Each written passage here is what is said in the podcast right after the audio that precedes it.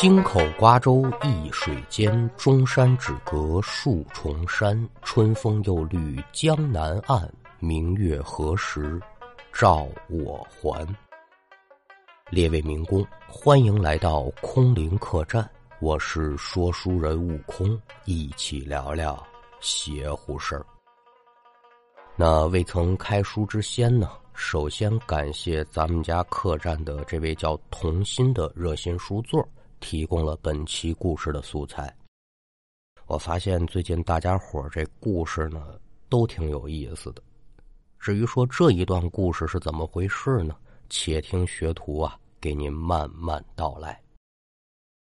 要听书，您往上世纪四十年代末辽宁丹东的宽甸满族自治县来看。咱们今天要说这一位呢，小伙子叫栓子。那一年是二十岁刚出头，仗凭着身上有膀子力气，就在镇子上啊给人扛大包，这就算是一份养家糊口的生计呗。栓子娶了个媳妇儿，有个名儿叫二妮儿。说话这会儿，这二妮儿就已然身怀有孕了啊。这事儿可了不得，为祖上延续香烟的大事啊。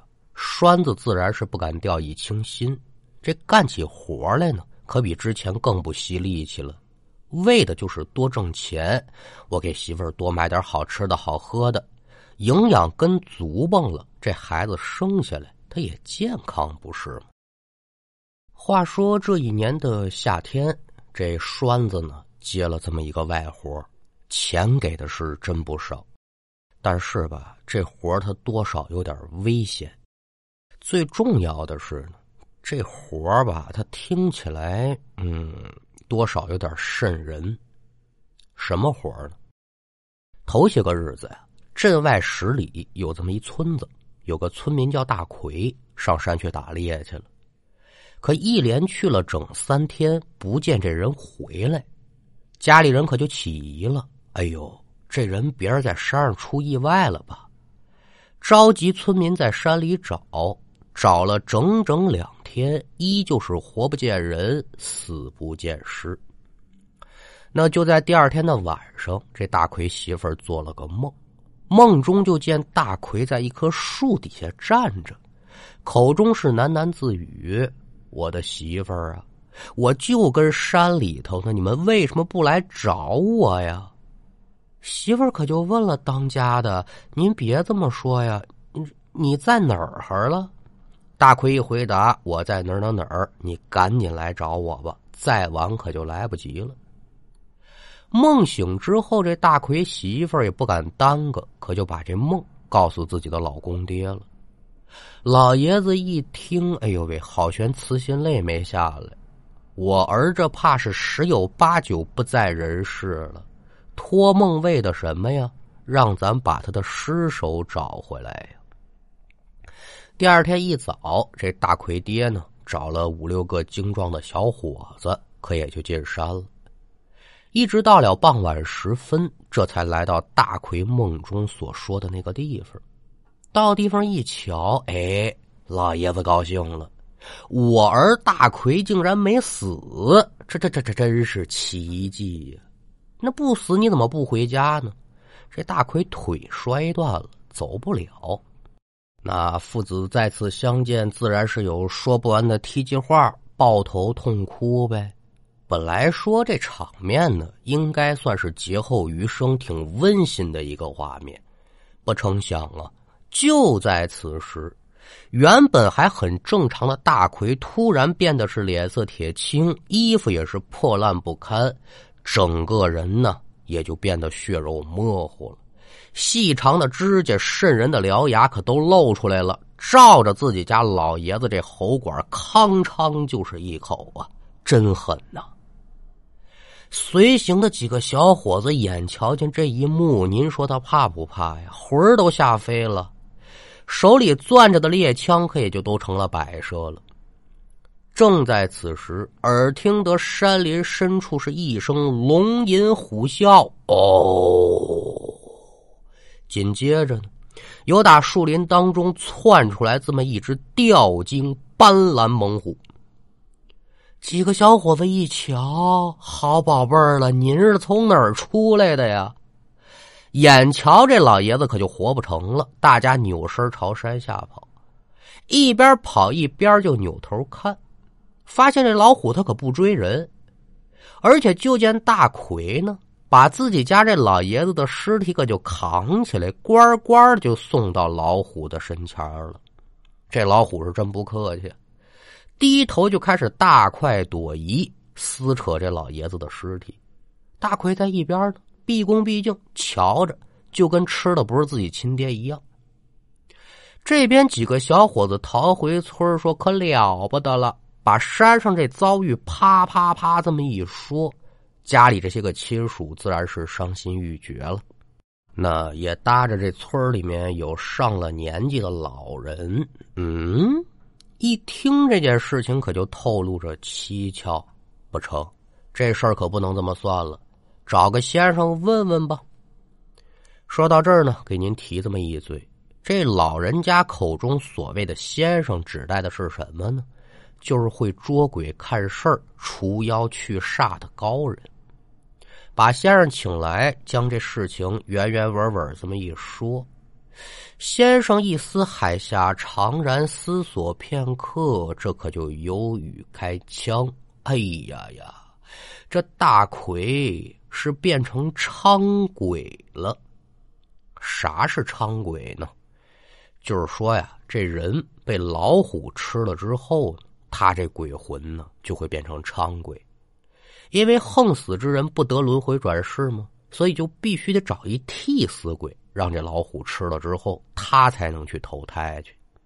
那自古常言说的却好啊，“虎毒不食子”，但这伥鬼他可不一样。他们只是说要想找这替死鬼，首先找的就是亲门近支的人。有这么一个成语啊，叫“为虎作伥”，就打这儿来的。为虎作伥这成语其实就是一句相当难听的骂人话了。那村民们一听这个，可都窜了。这还了得呀，仙儿啊！您得给想办法解决这事儿啊！他要是这么一个个替下去，我们这村子不得死绝乎了吗？您就说吧，出多少钱能办？仙儿一摆手，嗨，这事儿其实不难解决，但是啊。光靠我一人之力可不成，毕竟那还有一大老虎呢。那先生这话说的再明白不过了。这鬼不难治，主要是那活物，你得找人把它治了。怎么办呢？找人吧，不好找。光说有力气不成，你还得有胆色。找了这么好几天，强凑了这么四个人，碰巧了。跟栓子在一块扛大包的这么一伙计啊，就是这村的村民。把事儿一聊，那可就问栓子：“你愿不愿意去啊？给多少多少钱？”那有句话说叫“重赏之下必有勇夫”啊。栓子现在整用钱的时候，给这么多钱，仗着自己有些胆量，这事儿他可就答应下来了。这天傍晚，栓子跟先生一行六人拿着家伙事儿，可就上山了。也就刚刚来到半山腰，耳听得一声虎啸传来，栓子几个人急忙忙端起猎枪，可就朝四周看。随着这么一阵稀嗦声过后，就见有打前方密林当中闪出这么一只猛虎，在猛虎的身背后。还跟着已然死去的大奎爹，但现在这老爷子跟之前的大奎就是一个模样了，青面獠牙。纵然说来这些小伙子一个个胆量可都不小，但眼见得面前这一幕，心里不由得也是哆嗦呀。一瞧本主来了，那就听先生说吧，先生啊，咱怎么弄啊？怎么弄啊？不急。你们治这老虎，这伥鬼交给我。先生话音刚落，栓子几人是稳了稳心神，端着猎枪，以善行之势就对老虎发起了进攻。您再瞧这先生，手中掐诀，脚踏钢步，口中是念念有词，奔着伥鬼可也就去了。因为之前跟着大奎爹上山那几个小伙子胆子小，顾着害怕逃命，但今天栓子他们是有备而来，做足蹦了心理准备了，所以别说是一只老虎，就来个三头两头的，你也敌不过我手中的猎枪，我就得跟你掰掰手腕。果不其然呢，说这吊睛大虫它再厉害，那在枪下头那只能是做鬼了。反观先生跟这昌鬼的对决呢，也非常的顺利。几个回合下来，就见这先生由打口袋当中掏出这么一张黄符纸，口中是念念有词，脚下是滴溜溜乱转。随着身形，这手上的黄符纸可就奔着这昌鬼的面门来了。昌鬼也不傻，一瞧符纸来了，是急忙忙扭身落跑。先生是断喝一声。妖孽哪里逃？他也是步子加快去追这昌鬼，直接把这符可就贴在昌鬼的后背上。紧接着听到昌鬼是嗷嗷的一声惨叫，化作一团黑雾，由打四周散开。见此情形，栓子等人不由得是惊喜万分。哎呦，看来这事儿他是解决了，他们是高兴。但这先生这眉头可皱起来了，哎呀呀，可惜可惜！几个人一瞧，忙过去询问呢。哟，先生，您这怎么的了？不顺利？先生沉吟片刻，这才有语开腔：“啊，刚才多有疏忽，让他的一丝残魂给逃了。”大小伙子们一听，心中不免可就担心呐。仙儿啊，要不咱追？仙儿摇头说：“既然是逃了，那你上哪儿追他去？不过说呢，仅仅这一丝残魂，任他也掀不起太大的风浪了。那人家先生都这么说了，栓子几个人可也就不坚持了，把死去的老虎捆好，找东西那么一抬，几个人呢，喝山喝山喝山，可就回村了。”至于说这村民怎样的庆祝，如何支付栓子这个报酬，咱可也就都不表了。单说两天之后的这么一天傍晚，栓子下工回家，来到院中，跟自己家老爷子打了一招呼：“爸爸，我回来了。”正准备进屋看媳妇儿的时候的，就听见由打里间屋突然传来二妮的痛苦呻吟之声：“哎呦，哎呦！”我这肚子呀，栓子一听，心头就忽悠了一下子，腾腾腾几步，可就冲进了房中。老爷子呢，自然也是紧随其后。进屋之后，就瞧见二妮儿在床上捂着肚子，疼的就已经蜷缩成一个了，脸色煞白，冷汗是哗哗的往下淌。身边这老太太急得也是满脸是汗呢。一瞧栓子爷俩可进来了，就是说快快快点吧！刚才人还好好的呢，这突然就说肚子疼。平时你要说这人肚子疼，许是说吃坏肚子了，那没什么问题。现在二妮儿她可是怀着孕呢，谁敢耽误？赶忙忙送到镇医院。可是检查了一溜够啊，这医生愣是没查出毛病，说早产。提不到啊！哎呦，这怎么回事呢？这可把栓子一家人给急坏了。没生病，好么样的就肚子疼。好在说呢，二妮儿这肚子疼，它不是连续性的，时不时的疼这么一会儿，但那痛感呢，就快赶上生孩子了。那也就在一家人无计奈何之时吧，这二妮儿呢说了这么一件事情，把这一家人。又吓了个不轻，怎么回事呢？就在傍晚呢，这栓子还没回家那会儿，二妮儿在床上正睡觉，做了个梦。梦里二妮儿就看到有这么一条足有碗口粗细的蟒蛇爬床上来了，当时把他给吓坏了，拔腿就想跑，但是这身子是怎么也动弹不得。这蟒蛇上床之后呢，蛇头就对着二妮儿这肚子是不断的吐这信子，随着信子每吐一下，这蟒蛇的身子可就细一分，直到最后，这蟒蛇呀变得也就手指粗细了。然后这小蛇呢，就爬到二妮儿的肚子上，盘成一团儿，接着由打蛇嘴里吐出了一团黑雾，将整个蛇身笼罩起来。可也就这么三两分钟，黑雾尽散，二妮儿肚子上这蛇也就不见了。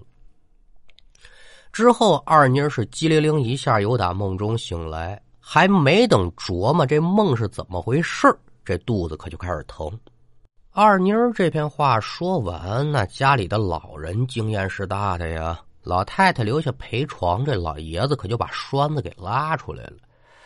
我说：“儿子，你媳妇这可不是实病啊，据爸爸我瞧，这是虚病，你得赶紧找人去。”我跟你妈呢，这就带你媳妇儿回家。栓子现在已然麻了爪了，听爹妈的吧，点头称是。一说是要找人，脑子里第一个想到的准是前几天那先生啊。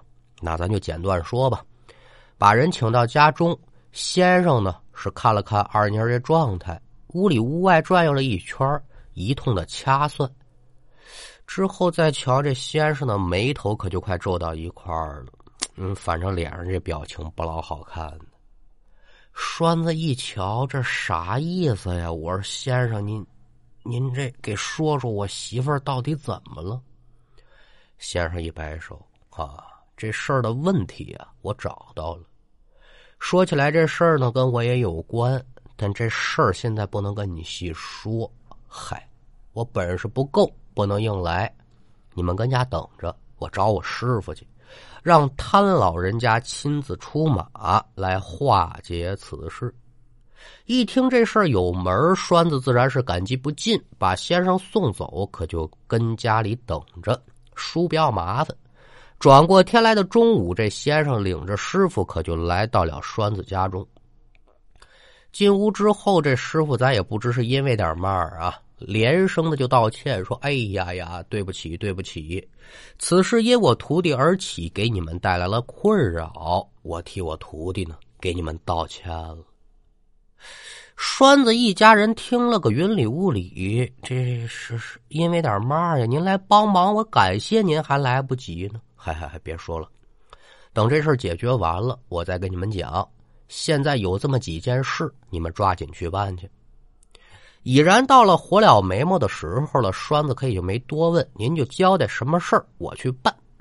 一呀，你去买三尺三寸长的红布，但是记住喽，这布的质量我要最差的。哦，这这事儿好办呢，上镇子里就摸来了。那二一个，二一个呀，给我找八个人，都要男的啊。必须是龙、虎、马、羊这几个属相的，而且必须是阴历五月初五或是九月初九生人的。三一个呢，另给我找八张八仙桌子来。这三件事情我知道可有难度，但你得速速去办，是越早越好。栓子自然是不敢怠慢，至于说他去怎么办呢？您可能也知道这事儿不那么简单的，咱可以就不细表了吧。总而言之，费了好大好大的劲儿，这三件事呢算是办妥了。赶等到了晚上八点多钟，师傅吩咐众人将这八张八仙桌子搭成了一个法坛的模样，又按照八卦的方位呢，让前来的这八个人围着法坛。一一蒙眼站好，之后师傅是高站法台之上，面前桌上做法的应用之物都是一一备齐，而先生则将栓子一家领回屋里，可就嘱咐了：一会儿别管瞧见什么，你们别害怕，一切有我在。这边栓子一家人点头称是，就见先生冲着门外喊说：“师傅啊，可以了。”接着呢。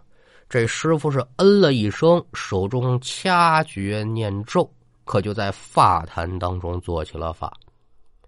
这法事一做，栓子就感觉这屋里突然是呜呜刮阵阵阴风啊！